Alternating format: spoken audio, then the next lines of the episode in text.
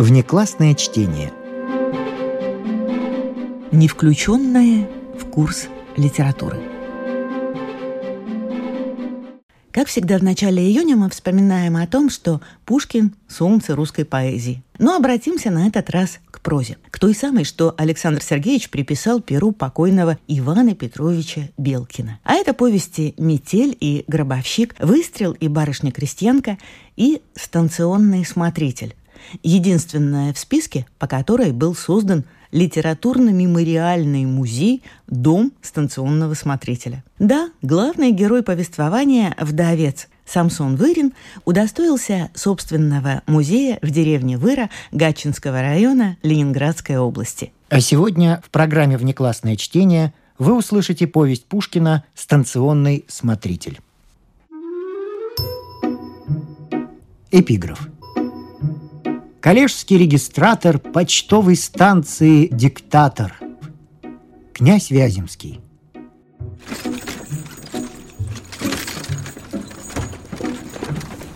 Кто не проклинал станционных смотрителей? Кто с ними не бронился? Кто в минуту гнева не требовал от них роковой книги, дабы вписать воную свою бесполезную жалобу на притеснение, грубость и неисправность? Никто не почитает их извергами человеческого рода, равными покойным подьячим или, по крайней мере, муромским разбойникам. Будем, однако, справедливы. Постараемся войти в их положение и, может быть, станем судить о них гораздо снисходительнее. Что такое станционный смотритель? Сущий мученик 14 класса, огражденный своим чином токма от побоев, и то не всегда – ссылаюсь на совесть моих читателей. Какова должность сего диктатора, как называет его шутливо князь Вяземский? Не настоящая ли каторга? Покою ни днем, ни ночью. Всю досаду, накопленную во время скучной езды, путешественник вымещает на смотрителе. Погода несносная, дорога скверная, ямщик упрямый, лошади не везут, а виноват смотритель. Входя в бедное его жилище, проезжающий смотрит на него как на врага. Хорошо, если удастся ему скоро избавиться от непрошенного гостя. Но если не случится лошадей, Боже, какие ругательства, какие угрозы посыплются на его голову.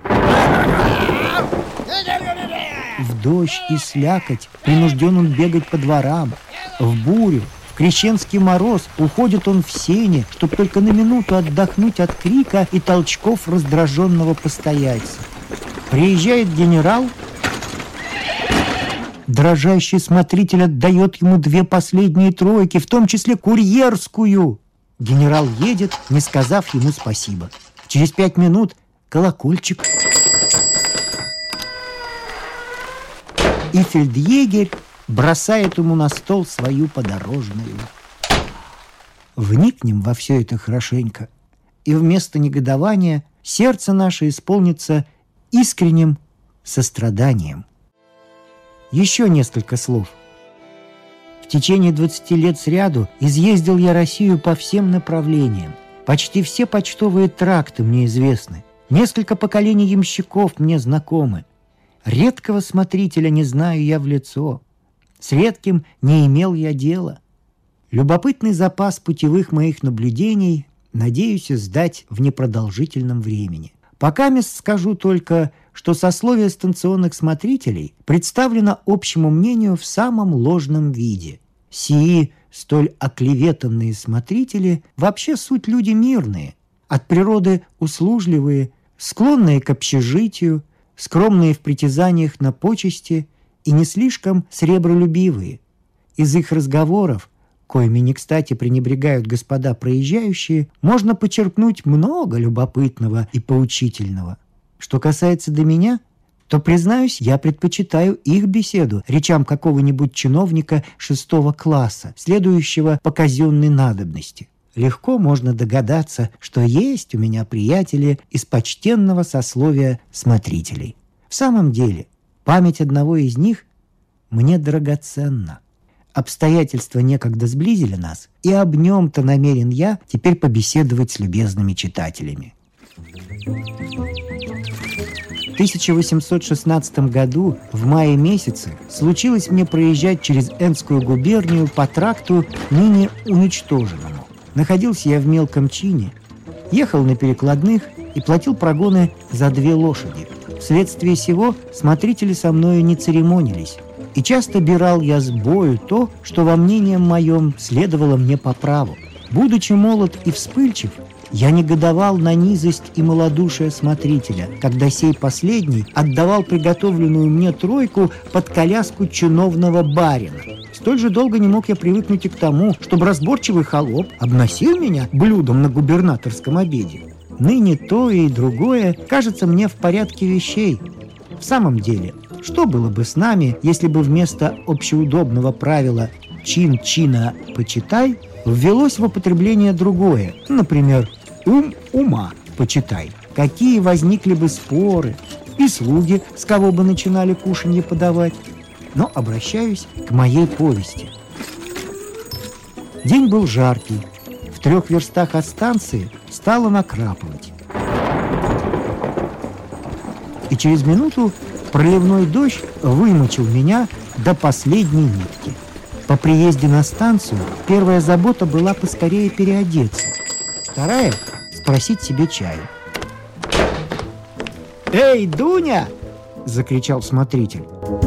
«Поставь самовар, да сходи за сливками!» При сих словах вышла из-за перегородки девочка лет 14 и побежала в сени. Красота ее поразила меня. «Это твоя дочка?» – спросил я смотрителя. «Дочка-с», – отвечает он с видом довольного самолюбия. «Да такая разумная, такая проворная, вся в покойницу мать». Тут он принялся переписывать мою подорожную, а я занялся рассмотрением картинок, украшавших его смиренную, но опрятную обитель. Они изображали историю блудного сына – Первый почтенный старик в колпаке и шлафроке отпускает беспокойного юношу, который поспешно принимает его благословение и мешок с деньгами. В другой яркими чертами изображено развратное поведение молодого человека. Он сидит за столом, окруженный ложными друзьями и бесстыдными женщинами. Далее промотавшийся юноша в рубище и в треугольной шляпе пасет свиней и разделяет с ними трапезу. В его лице изображены глубокая печаль и раскаяние. Наконец, представлено возвращение его к отцу. Добрый старик в том же колпаке и шлафроке выбегает к нему навстречу. Блудный сын стоит на коленах, в перспективе повар убивает упитанного тельца, и старший брат вопрошает слуг о причине таковой радости. Под каждой картинкой прочел я приличные немецкие стихи.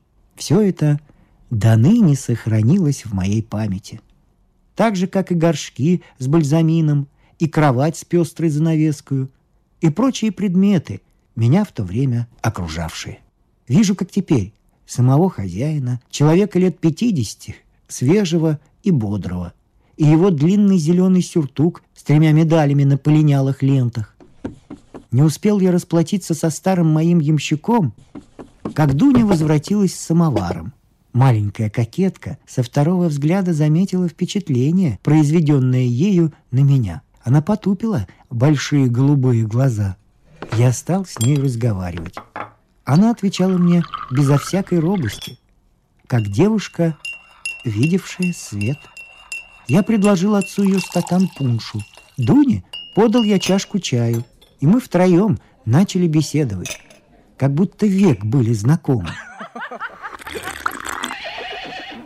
Лошади были давно готовы, а мне все не хотелось расстаться с смотрителем и его дочкой. Наконец я с ними простился. Отец пожелал мне доброго пути, а дочь проводила до телеги. В сенях я остановился и просил у ней позволения ее поцеловать. Дуня согласилась. Много могу я насчитать поцелуев с тех пор, как этим занимаюсь, но ни один не оставил во мне столь долгого, столь приятного воспоминания.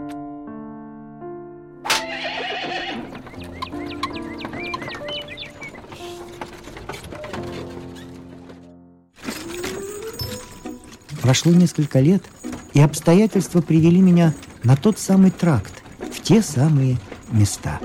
Я вспомнил дочь старого смотрителя и обрадовался при мысли, что увижу ее снова. Но, подумал я, старый смотритель может быть уже сменен. Вероятно, Дуня уже замужем. Мысль о смерти того или другого также мелькнула в уме моем. Я приближался к Энской станции с печальным предчувствием. Лошади стали у почтового домика. Вошел в комнату. Я тотчас узнал картинки, изображающие историю блудного сына. Стол и кровать стояли на прежних местах, но на окнах уже не было цветов, и все кругом показывало ветхость и небрежение. Смотритель спал под тулупом. Мой приезд разбудил его. Он привстал. Это был точно Самсон Вырин. Но как он постарел! Пока мисс собирался он переписать мою подорожную, я смотрел на его седину, на глубокие морщины давно небритого лица, на сгорбленную спину и не мог надевиться, как три или четыре года могли превратить бодрого мужчину в хилого старика. «Узнал ли ты меня?» — спросил я его. «Мы с тобою старые знакомые». «Может статься», — отвечал он угрюмо. «Здесь дорога большая. Много проезжих у меня перебывало. «А здорова ли твоя Дуня?» — продолжал я. Старик нахмурился. «А Бог ее знает», — отвечал он. «Так, видно, она замужем», — сказал я. Старик притворился, будто бы не слыхал моего вопроса и продолжал пошептом читать мою подорожную. Я прекратил свои вопросы и велел поставить чайник. Любопытство начинало меня беспокоить. Я надеялся, что пунш разрешит язык моего старого знакомца. Я не ошибся. Старик не отказался от предлагаемого стакана. Я заметил, что ром прояснил его угрюмость.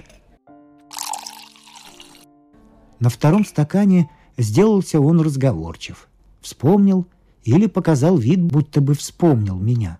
И я узнал от него повесть которая в то время сильно меня заняла и тронула. Ах, Дуня, Дуня, что за девка-то была? Бывало, кто не проедет, всякий похвалит, никто не осудит. Барыни дарили ее, та платочком, та сережками. Господа проезжие нарочно останавливались, будто бы пообедать, а тужинать а в самом деле только чтоб на нее подолее поглядеть. Бывало, барин, какой бы сердитый ни был, при ней утихает и милостиво со мною разговаривает. Поверите ли, сударь, курьеры, фельдъегеря с нею по получасу заговаривались. Ею дом держался. Что прибрать, что приготовить, за всем успевала. А я-то, старый дурак, не нагляжусь, бывало, не нарадуюсь. Уж я ли не любил моей Дуни? Я ли не лелеял моего дитяти? Уж еле не было житье? Да нет, от беды не отбожишься. Что суждено, тому не миновать.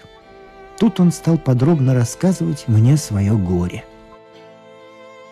Три года тому назад, однажды в зимний вечер, когда смотритель разленевывал новую книгу, а дочь его за перегородкой шила себе платье, тройка подъехала, и проезжий в черкесской шапке, в военной шинели, окутанный шалью, вошел в комнату, требуя лошадей. Лошади все были в разгоне. При всем известии путешественник возвысил было голос и на гайку, но Дуня, привыкшая к таковым сценам, выбежала из-за перегородки и ласково обратилась к проезжему с вопросом, не угодно ли будет ему чего-нибудь покушать. Появление Дуни произвело обыкновенное свое действие.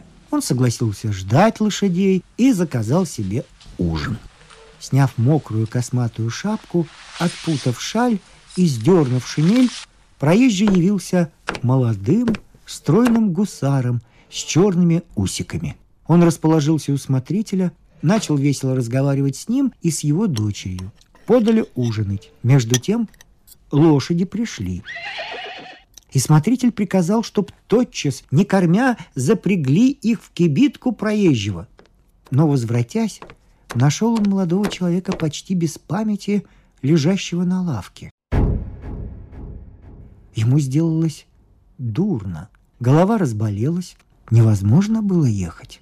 Как быть? Смотритель уступил ему свою кровать. И положено было, если больному не будет легче, на другой день утром послать за лекарем. На другой день гусару стало хуже. Человек его поехал верхом в город за лекарем. Дуня обвязала ему голову платком, намоченным уксусом, и села со своим шутьем у его кровати. Больной при смотрителе охал и не говорил почти ни слова. Однако ж выпил две чашки кофе и, охая, заказал себе обед. Дуня от него не отходила. Он поминутно просил пить, и Дуня подносила ему кружку ею заготовленного лимонада. Больной обмакивал губы и всякий раз, возвращая кружку в знак благодарности, слабую своей рукою пожимал Дуняшкину руку. К обеду приехал лекарь. Он пощупал пульс больного, поговорил с ним по-немецки и по-русски объявил, что ему нужно одно спокойствие и что дни через два ему можно будет отправиться в дорогу. Гусар вручил ему 25 рублей за визит, пригласил его отобедать. Лекарь согласился. Оба ели с большим аппетитом, выпили бутылку вина и расстались очень довольны друг другом. Прошел еще день, и гусар совсем оправился. Он был чрезвычайно весел, без умолку шутил то с Дунью, то с смотрителем, насвистывал песни, разговаривал с проезжими, вписывал их подорожные в почтовую книгу и так полюбился доброму смотрителю, что на третье утро жаль было ему расстаться с любезным своим постояльцем. День был воскресный, Дуня собиралась к обедне. Гусару подали кибитку – он простился с смотрителем, щедро наградив его за постой и угощение, простился и с Дунью и вызвался довести ее до церкви, которая находилась на краю деревни. Дуня стояла в недоумении. «Ну чего ж ты боишься?» — сказал ей отец. «Ведь его высокоблагородие не волк и тебя не съест. Прокатись-ка до церкви, а!» Дуня села в кибитку подле гусара, слуга вскочил на облучок, ямщик свистнул, и лошади поскакали.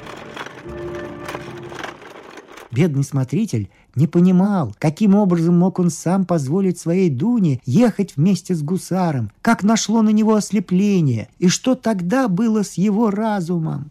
Не прошло и получасу, как сердце его начало ныть. И беспокойство овладело им до такой степени, что он не утерпел и пошел сам к обедне. Подходя к церкви, увидел он, что народ уже расходился. Но Дуни не было ни в ограде, ни на паперте. Он поспешно вошел в церковь. Священник выходил из алтаря. Дьячок гасил свечи, две старушки молились еще в углу, но Дуни в церкви не было. Бедный отец на силу решился спросить у дьячка, была ли она у обедни. Дьячок отвечал, что не бывало. Смотритель пошел домой ни жив, ни мертв. Одна оставалась ему надежда. Дуня по ветренности молодых лет вздумала, может быть, прокатиться до следующей станции, где жила ее крестная мать. В мучительном волнении ожидал он возвращения тройки, на которой он отпустил ее. Ямщик не возвращался. Наконец, к вечеру приехал он один и хмелен с убийственным известием – Дуня с той станции отправилась далее, с гусаром. Старик не снес своего несчастья. Он тут же слег в ту самую постель, где накануне лежал молодой обманщик. Теперь смотритель, соображая все обстоятельства, догадывался, что болезнь была притворная – Бедняк занемог сильной горячкою. Его свезли в город, и на его место определили на время другого. Тот же лекарь, который приезжал к гусару, лечил и его.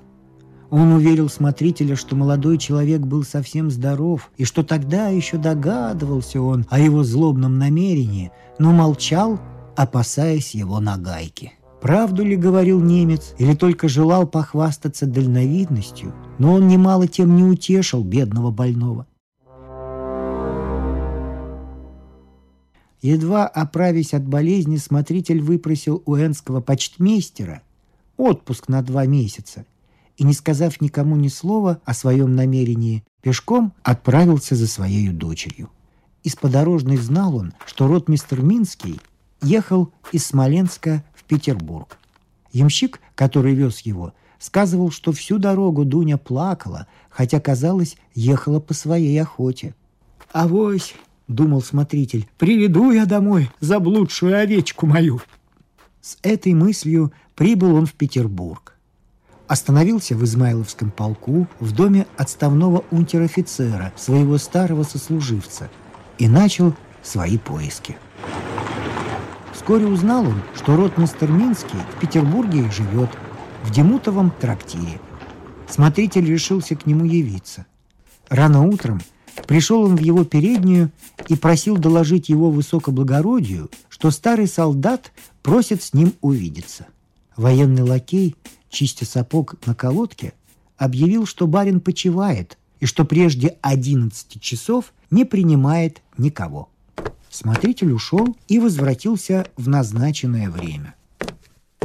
Минский вышел сам к нему в халате в красной скуфье. «Что, брат, тебе надобно?» – спросил он его. Сердце старика закипело, слезы навернулись на глазах, и он дрожащим голосом произнес только «Ваше высокоблагородие, сделайте такую божескую милость!» Минский взглянул на него быстро, вспыхнул – взял его за руку, повел в кабинет и запер за собой дверь. «Ваше высокоблагородие!» — продолжал старик. «Что с воза упало, то пропало. Отдайте мне, по крайней мере, бедную мою Дуню, ведь вы натешились ею. Не погубите же ее понапрасну!» «Что сделано, того не воротишь», — сказал молодой человек в крайнем замешательстве. «Виноват перед тобою и рад просить у тебя прощения. Но не думай, чтобы я Дуню мог покинуть. Она будет счастлива, даю тебе честное слово. Ну зачем тебе ее? Она меня любит. Она отвыкла от прежнего своего состояния. Ни ты, ни она, вы не забудете того, что случилось. Потом, сунув ему что-то за рукав, он отворил дверь, и смотритель сам, не помня как, очутился на улице. Долго стоял он неподвижно. Наконец увидел за обшлагом своего рукава сверток бумаг. Он вынул их и развернул. Несколько пяти и десятирублевых смятых ассигнаций. Слезы опять навернулись на глаза его. Слезы негодования. Он сжал бумажки в комок бросил их на землю, притоптал каблуком и пошел. Отошед несколько шагов, он остановился, подумал и воротился. Но ассигнации уже не было. Хорошо одетый молодой человек, увидя его, подбежал к извозчику, сел поспешно и закричал «Пошел!». Смотритель за ним не погнался – он решился отправиться домой на свою станцию, но прежде хотел хоть раз еще увидеть бедную свою Дуню. Для сего дни через два воротился он к Минскому. Но военный лакей сказал ему сурово, что барин никого не принимает. Грудью вытеснил его из передней и хлопнул двери ему под нос. Смотритель постоял-постоял, да и пошел. В этот самый день вечером шел он по Литейной, отслужив молебен у всех скорбящих. Вдруг Промчались перед ним щегольские дрожки, и смотритель узнал Минского. Дрожки остановились перед трехэтажным домом у самого подъезда, и гусар вбежал на крыльцо. Счастливая мысль мелькнула в голове смотрителя. Он воротился и, поравнявшись с кучером, «Чья, брат, лошадь?» – спросил он. Не Минского ли? Точно так, отвечал кучер. А что тебе? Да вот что, барин твой приказал мне отнести к его Дуне записочку, а я и позабудь, где Дуня-то его живет. Да вот здесь, э, во втором этаже. Опоздал ты, брат, с твоей запиской. Теперь уж он сам у нее. Нужды нет, возразил смотритель с неизъяснимым движением сердца. Спасибо, что надоумил. Я свое дело сделаю. И с этим словом пошел он по лестнице. Двери были заперты. Он позвонил. Прошло несколько секунд в тягостном для него ожидании. Ключ загремел. Ему отворили. «Здесь стоит Авдотья Самсоновна?» – спросил он. «Здесь?» – отвечала молодая служанка. «Зачем тебе ее надобно?» Смотритель, не отвечая, вошел в залу. «Нельзя, нельзя!» – закричала ему вслед служанка. «У Авдотьи Самсоновны гости!» Но смотритель, не слушая, шел далее. Две первые комнаты были темны, третий был огонь. Он подошел к растворенной двери и остановился. В комнате, прекрасно убранной, Минский сидел в задумчивости. Дуня, одетая со всей роскошью моды, сидела на ручке его кресел, как наездница на своем английском седле. Она с нежностью смотрела на Минского, наматывая черные его кудри на свои сверкающие пальцы.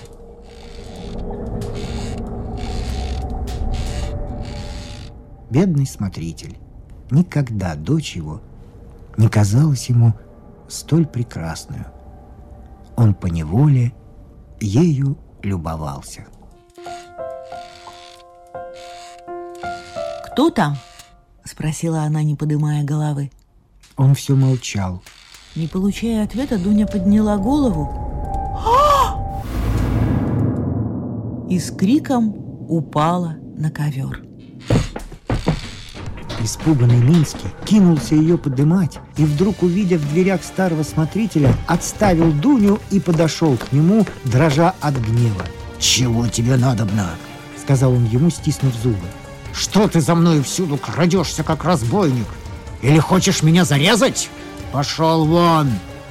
И сильной рукою, схватив старика за ворот, вытолкнул его на лестницу.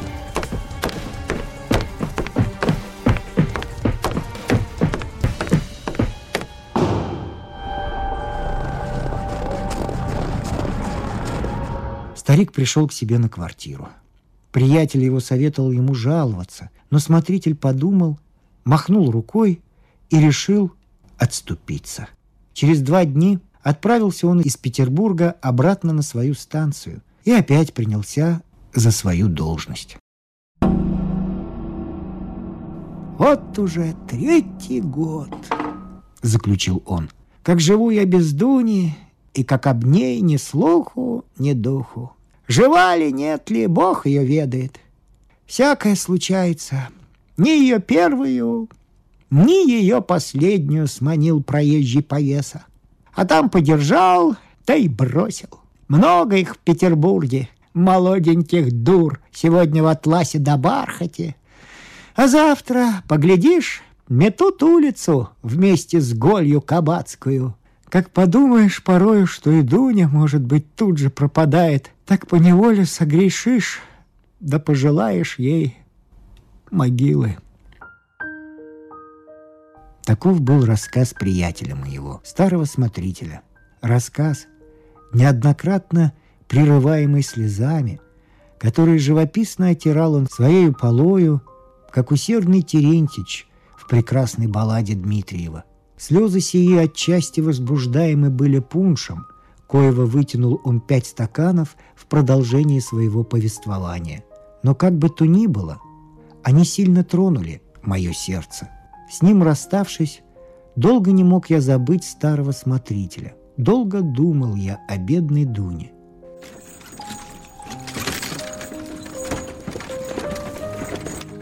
Недавно, еще проезжая через местечко, вспомнил я о моем приятеле. Я узнал, что станция, над которой он начальствовал, уже уничтожена. На вопрос мой «Жив ли старый смотритель?» никто не мог дать мне удовлетворенного ответа. Я решил посетить знакомую сторону, взял вольных лошадей и пустился в село Н. Это случилось осенью. Серенькие тучи покрывали небо, холодный ветер дул с пожатых полей, унося красные и желтые листья со встречных деревьев. Я приехал в село при закате солнца и остановился у почтового домика. В сене, где некогда поцеловала меня бедная Дуня, вышла толстая баба и на вопросы мои отвечала, что старый смотритель с год как помер, что в доме его поселился пивовар, а что она жена Пивоварова. Мне стало жаль моей напрасной поездки и семи рублей, издержанных даром. «А от чего он умер?» — спросил я Пивоварову жену. «Так спился, батюшка», — отвечала она. «А где его похоронили?» «За околицей, подле покойной хозяйки его». «А нельзя ли довести меня до его могилы?» «Почему же нельзя? Эй, Банька, да полно тебе с кошкой возиться, проводи-ка барина на кладбище, да укажи ему смотрителеву могилу». При сих словах оборванный мальчик, рыжий и кривой, выбежал ко мне и тотчас повел меня за околицу. «Знал ты покойника?» — спросил я его дорогой. «Как не знать? Он выучил меня дудочки вырезывать. Бывало, царство ему небесное, идет из кабака, а мы-то за ним. Дедушка, дедушка, орешков!» а он нас орешками и наделяет. Все, бывало, с нами возится. А проезжие вспоминают ли его? Да ну, немало проезжих. Разве заседатель завернет? Да, тому не до мертвых. Вот летом проезжала барыня, так та спрашивала о старом смотрителе и ходила к нему на могилу. «Какая барыня?» — спросил я с любопытством. «Прекрасная барыня», — отвечал мальчишка.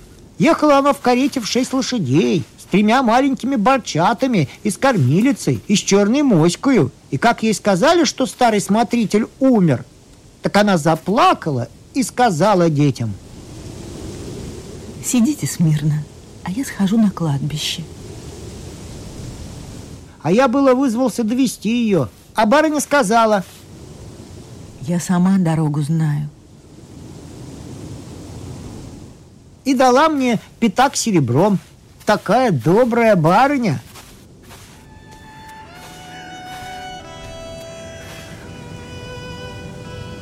Мы пришли на кладбище. Голое место, ничем не огражденное, усеянное деревянными крестами, не осененными ни единым деревцем. Отроду не видал я такого печального кладбища. «Вот могила старого смотрителя», — сказал мне мальчик, вспрыгнув на груду песку, в которую был врыт черный крест с медным образом.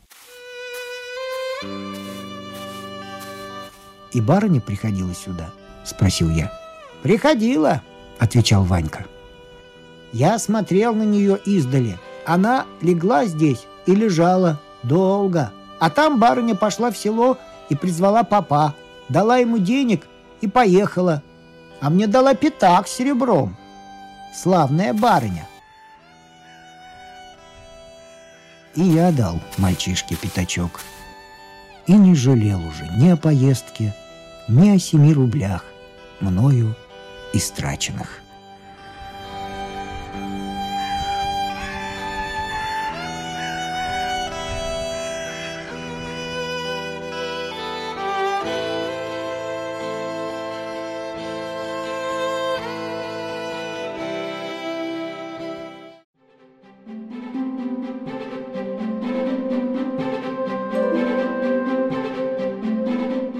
Внеклассное чтение.